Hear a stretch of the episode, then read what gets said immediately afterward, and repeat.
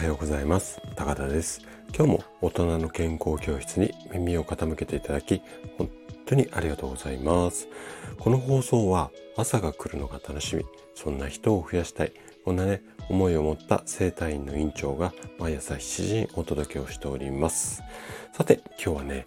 ミネラルってどんな栄養素？まあこんなテーマでねお話をしていきます。ミネラルっていう、まあ、その言葉自体はね、聞いたことあるよっていう方がほとんどだと思うんですよ。じゃあ、ミネラルってどんなものっていうふうに聞かれたらどうでしょうかね。そして、ミネラルっていうのは5大栄養素。まあ、あの、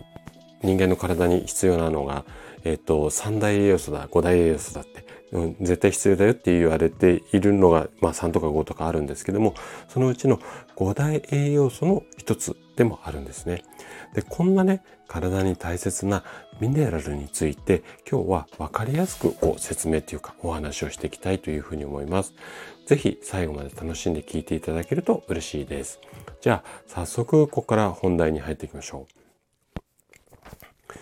えっ、ー、とねミネラルっていうのは私たちの体の中にこうある、まあ、ちょっとね、難しい表現になっちゃうんですけども、鉱物、あのね、鉱山の鉱にものですね、鉱物のことなんですよ。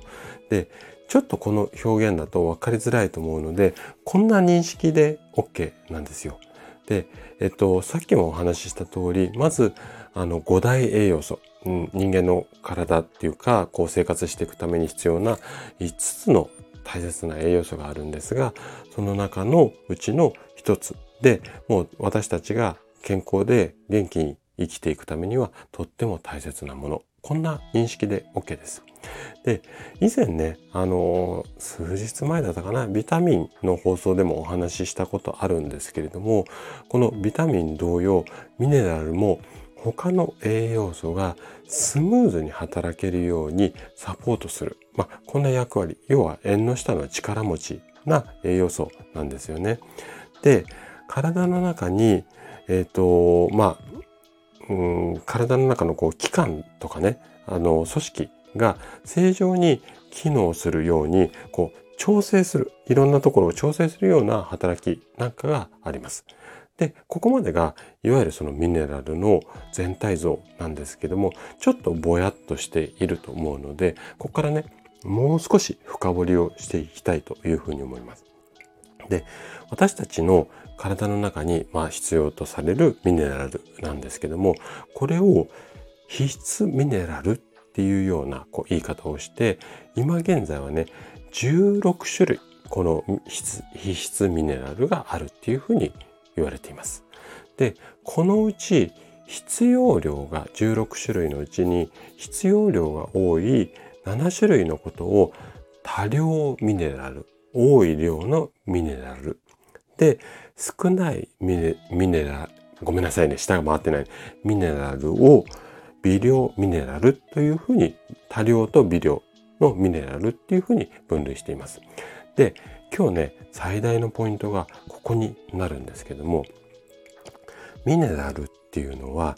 体の中で合成できない、要は作れないので、食事から先ほど言った16種類ある全ての種類をバランスよく摂取すること。これがね、すごく大切になります。じゃあ、どういったものを食べなきゃいけないの？っていう話を本来だったらこの後していくんですけれども16種類全て、えーと、説明をしようと思うとかなりねここから10分15分ぐらいかかってしまいますので、えっ、ー、とちょっとここは改めてお話をさせていただきたいというふうに思います。で、えっ、ー、とまあ、ミネラルは、まあ、種類があってその種類をバランスよくで、えっ、ー、と、古代栄養素の一つなので、まあ、大切な栄養素ですよ。まあ、このあたりの認識ができていれば OK かなというふうに思いますので。はい。ということで、今日のお話はここまでとなります。そして、いつもいいねやコメントいただき、本当にありがとうございます。皆さんの応援がとっても励みになっています。